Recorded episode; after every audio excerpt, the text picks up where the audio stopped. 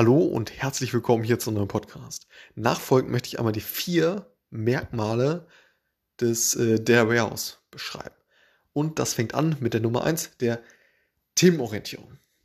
Das heißt also, dass man zum Beispiel für ja, Produkte oder Kunden letztendlich Daten von den verschiedensten Quellsystemen bündelt und so eine ja, Themenorientierung schafft, um letztendlich ja, einen guten Überblick über beispielsweise die verschiedenen Kunden äh, zu, zu gewinnen. Nicht nur oder über, über die operativen Datenbanken hinweg. Das heißt, ja, die, äh, die Datenbanken, die letztendlich die Transaktion der Kunden bearbeiten, nicht nur diese, diese Daten einzubeziehen, sondern eben darüber hinaus Web-Tracking-Daten oder, oder andere Datenquellen, die eben diesen einen Kunden letztendlich beschreiben oder dort Informationen darüber ja, gewinnen lassen. Also, also erster Punkt, Themenorientierung.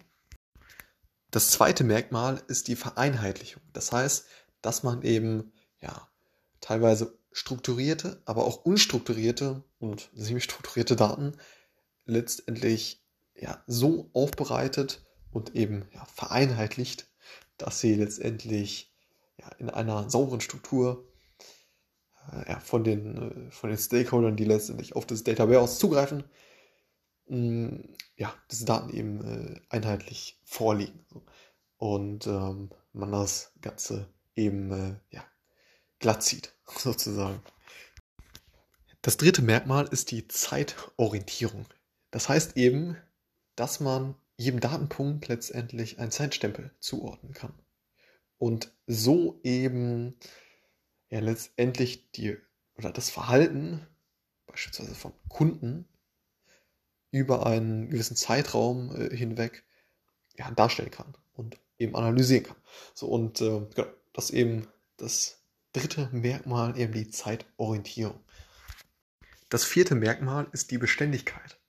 Das heißt eben, dass die Daten, die initial in das äh, Data Warehouse gelangen, letztendlich für eine ja, lange Zeit dort, äh, ja, dort gespeichert werden. Und es kommen halt immer wieder neue Daten hinzu von diesen unterschiedlichen Quellsystemen, die eben relevant sind für die ja, Analyse hinten raus. So.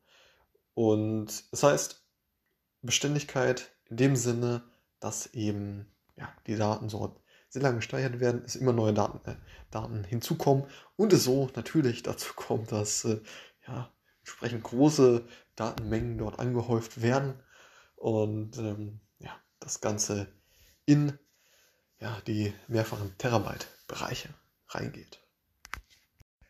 Das war's mit diesem Podcast und die Quelle ist hierbei das Buch Basiswissen Wirtschaftsinformatik der vierten Auflage von Peter Weber et al. Ich werde es unten verlinken. Super Buch und entsprechend ja, findet man äh, das Aufgeführte in dem Datenbankenviertel oder Kapitel. So. Okay, bis zum nächsten Mal. Ciao.